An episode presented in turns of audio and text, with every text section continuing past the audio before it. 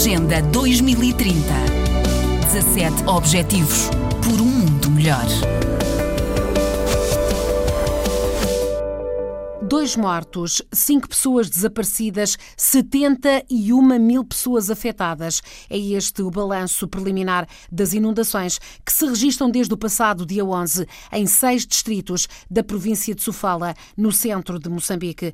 A secretária de Estado provincial revela que 30 centros de acomodação foram abertos e que o grande desafio neste momento continua a ser ter acesso às zonas afetadas. As chuvas no Dombe abrandaram um pouco é no distrito de Mussurize e depois de dias de intensa precipitação que voltaram a fazer subir o caudal de vários rios, é agora possível circular ao Dombe depois de ter sido reaberta a estrada. Chegou ontem Carlos Gonçalves da ONG Elpo, uma ONG com projetos nesta região. Não havia populações nas zonas invadidas pela água, ou seja, as águas chegaram a níveis praticamente iguais aos de, aos de março de, do ano passado, na altura do ciclone Idai, mas, mas realmente o trabalho foi um trabalho bem feito e que, e que as populações estão, estão sensibilizadas para esta questão. Mas Carlos Gonçalves está muito preocupado com os problemas que se levantam, sobretudo ao nível alimentar. Um dos grandes problemas que já se previa para este, para este ano de 2020 era efetivamente esse. As, as culturas do ano passado foram,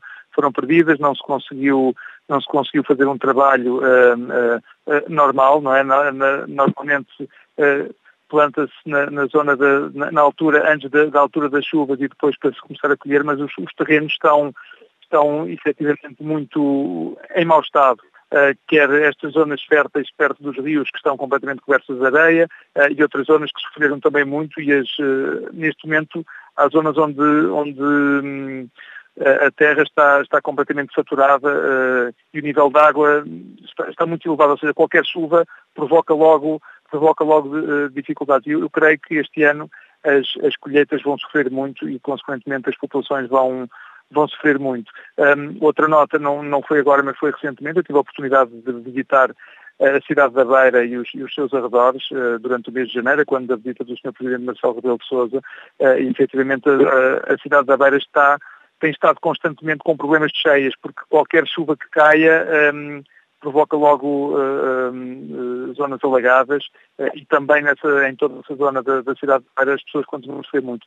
Eu creio que toda esta zona centro do país, uh, sobretudo Beira, a região de Búzios e mesmo ali na região de Minhamatanda, que também ouvi, ouvi relatos de, de ter acontecido cheias agora recentemente, um, e aqui de onde, onde eu estou neste momento, uh, são zonas que continuam a sofrer muito uh, com esta questão de que eu acho que de uma forma ou outra está relacionada com, com a calamidade que aconteceu no ano anterior. Carlos Gonçalves, no centro de Moçambique, uma zona mais uma vez castigada pelas chuvas e pelas cheias.